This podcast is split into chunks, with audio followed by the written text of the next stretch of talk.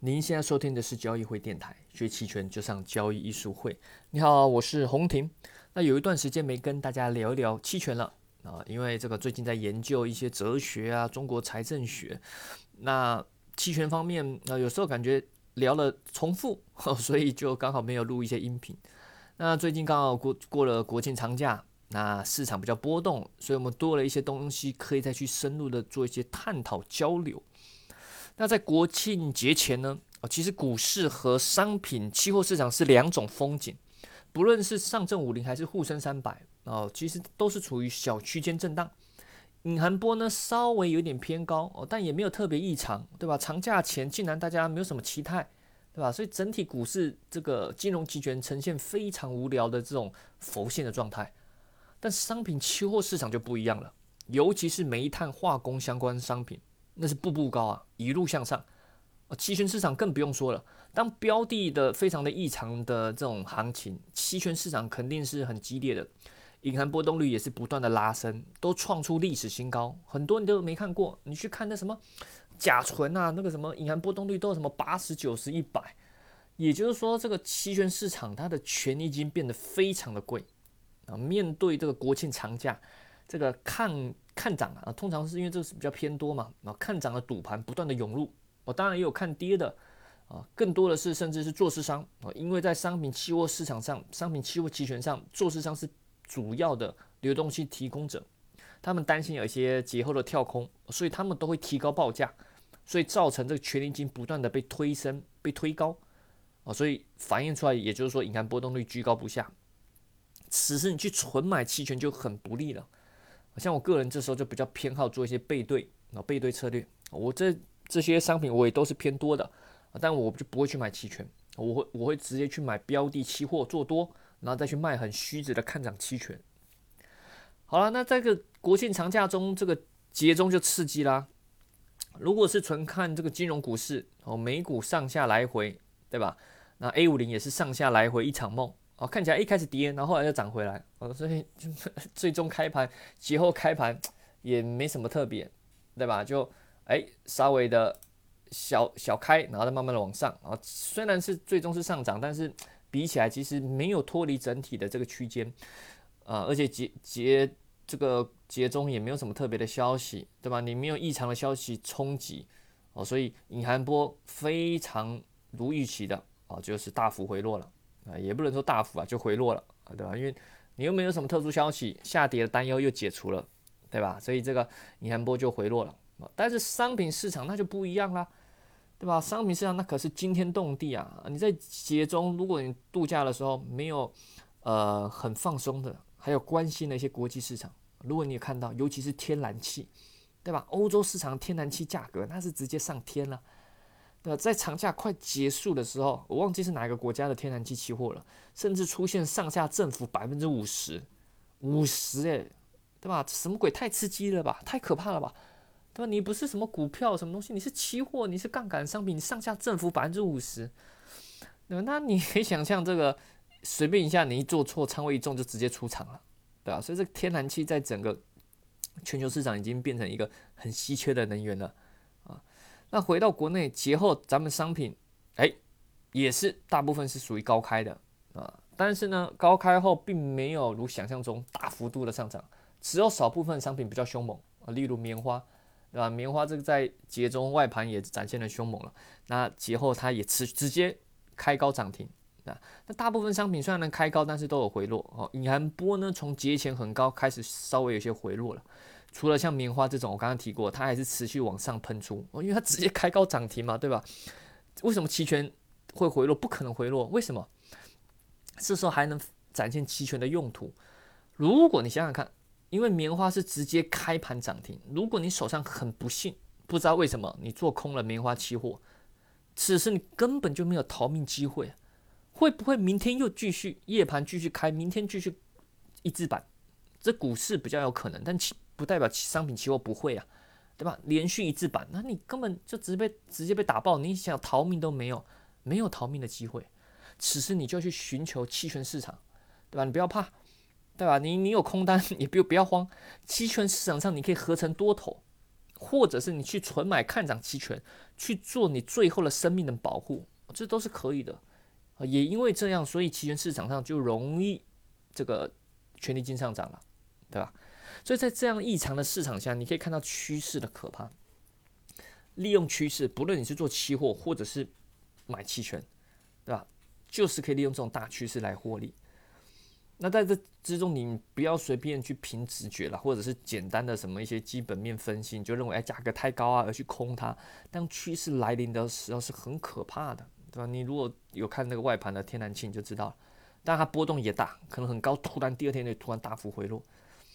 不过不管怎么样，我们做交易需要的是波动才能赚钱。那靠趋势赚钱，但靠趋势赚钱这句话好像老生常谈，就像废话一样。但废话为什么叫废话？因为它通常是有用的，对吧？经得起时间考验，对吧？废话是废话，但是有用。希腊哲学其实就是一种在研究废话的学问，对吧？例如你应该听过，首先我们知道人类会死，苏格拉底是一个人，所以推导出来苏格拉底会死。哇，这标准的废话研究啊！对吧？但是你注意看，它背后的逻辑是在确定的废话中去往前延伸探讨更多未知的领域，这是一种呃算逻辑的推演吧。那当然交易方法很多了，对吧？你你不一定是是要去做做趋势的，你有可能是做短线，你有可能是做长线基本面，也有可能是做套利啊什么的。那只是我个人认为，如果你是个人投资者，趋势交易是对于一般的散户、个人投资者，或者说没有信息优势的朋友，是最好的方法，而且不容易犯大错，不容易犯大错。趋势交易有时候你可能在震荡中不断的耗损，但是你不会去犯大错。你有做一些基本面或做一些套利的，往往你根据是过往的经验而认为会怎么样。可是金融市场好玩的就在于说。它一再的会出现历史没有出现的东西，而这时候是最容易犯大错的时候。所以我常常说，这有时候交易小亏小赚不重要，是在大行情中、重大的局势中，你要能赚钱，甚至你不能是阵亡的，对吧？啊，当然这个所谓的趋势判断，说，哎，老师你说靠趋势赚钱，那说的简单，那什么是趋势，对吧？当然每个眼中的不一样，我认为的趋势趋势，可能你眼中不是趋势。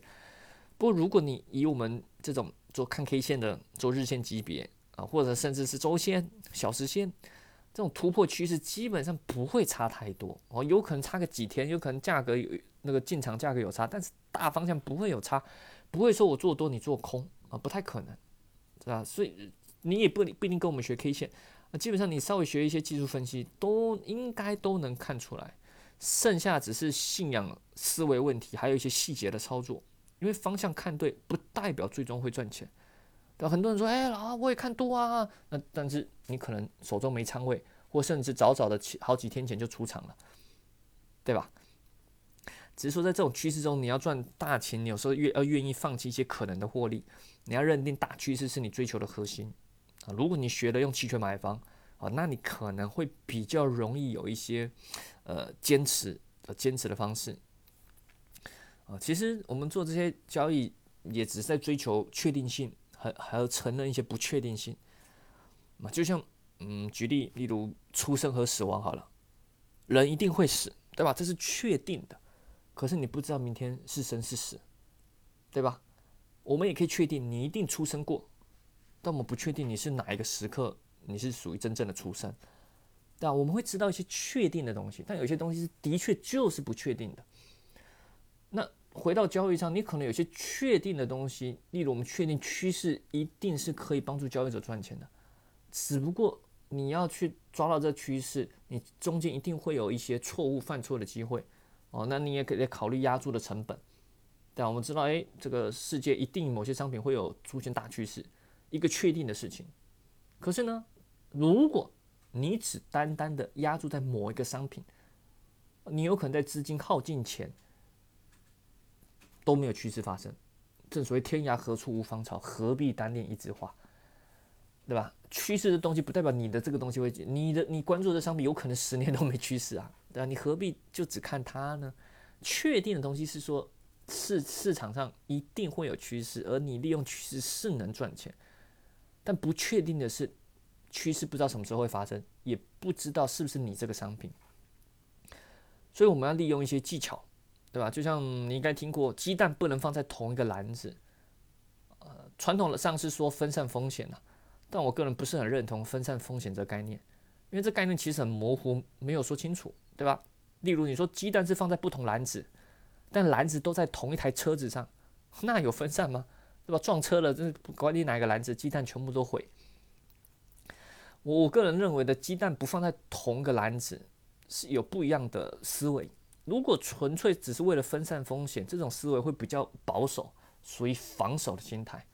我个人比较认同是说，鸡蛋不放在同个篮子是为了追求趋势，因为真正能赚钱的是大趋势，但不一定是你关注的这个篮子，对吧？所以你当你关注不同的篮子的时候，你总能把握到那个大趋势。搭配你利用是期权买方啊，所以说为什么有时候我们就说，哎，呃，同学们当然比较熟悉的是股票、金融期权、ETF 期权，对吧？但是商品期货期权，你有时候也可以关注一下。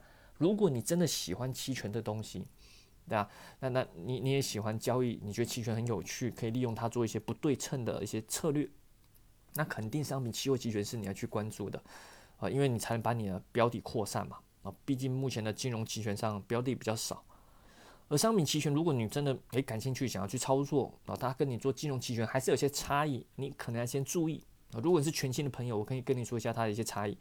第一个，因为商品期权它标的是商品期货，它的特性跟股票不太一样啊。一方面是商品本身是有真正的供需，股票其实没有，股票在我看来没有任何什么价值投资，都只是梦想投资啊。但商品它真的有啊，因为企业真的要生产。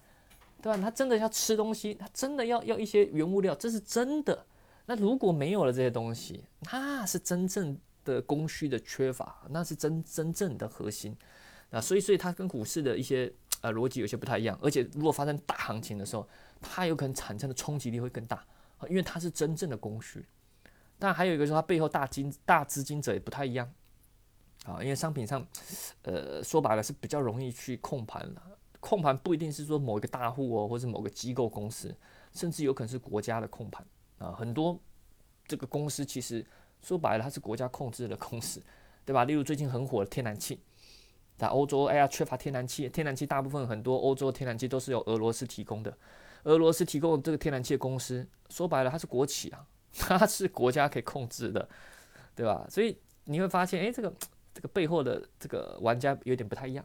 然后还有国内商品。期期权商品期货月份比较特别，你要注意，它是大部分是不连续月，一五九。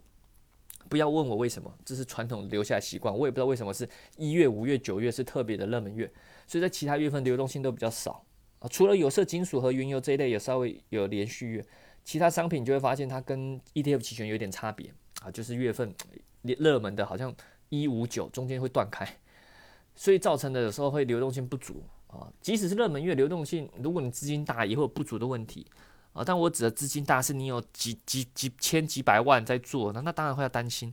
你资金不大，几十万几万块，那根本不用担心啦，对吧？虽然有做市商，啊，那这是可以提供最基本的流动性，但在一些大行情下，它的点差还是会有点大。所以，如果是喜欢做期权卖方或做一些价差策略的，那在商品期权上，你可能就无法发挥了。就一般我们是比较偏重偏买方的策略了，偶尔可以用一些价差策略，但一般来说是比较偏一些趋势交易的买方的策略啊。少部分的时候可以在一些连续月商品，例如有色啊这些做一些卖方策略啊。那当然，商品期权它受外盘的影响比较大啊，应该讲商品期货。国内股市其实 目前看来受美股或是外盘的影响没有这么大，好有自己的走法。可是商品上面。例如原油啊、铜啊这些主要定价还是在国外，所以它很容易受外盘的影响。那商品期权还有个优势是它合约稍微比较小哈，而且它可以直接用期货可以去做一些对冲搭配，对吧？例如我刚刚一开始提到了，在波动率很高情况下，你要做趋势策略，你你买期权不是很有利，因为太贵了。此时我们可以做背对策略，就直接进一个期货再卖一个期权。这个如果你是在股指期权上就不好做，因为太贵了。ETF 期权上也不好做，因为资金量太大了。但是在商品期权上，这些利用标的期货做一些搭配的策略就比较方便啊。所以有了这些特色啊，你可以或许你可以稍微再关注一下啊。如果你喜欢衍生品，你可以再关注一下商品市场上的一些交易啊。当然，如果你想学习更多期权的知识技巧，也当然欢迎这个这个这个参这个利用我们的官方网站或者是我们的交易艺术会公众号。那我们最近又推出一些群服务因为有些朋友需要啊做一些交流啊，我们做一些复盘。我和 Jack 老师会在一些呃群啊做一些每日结交易后的一些复盘啊，当然主要是要教大家怎么去用，不是告诉你说怎么交易，所以我们是复都是复盘啊，不是说教你怎么做，而是教你一个方法，你可以做参考啊，这是属于一种群服务哦，当然它的条条件门槛啊，感兴趣的一样可以咨询我们的工作人员，或者是在喜马拉雅电台这个私信啊或留言咨询。那我们最近也有推出啊，找私募的基金经理啊，刘钊老师推出波动率交易课程。你对波动率感兴趣，一样可以咨询我们的人啊，去学习。好了，那想听什么期权的知识，也欢迎非常欢迎这个下方留言告诉我们了啊，这样我才能做更多这个 idea 啊，有更多 idea 去去分享。所以你有任何的建议，欢迎非常欢迎告诉我们留言。好了，那我们下期再见，拜拜。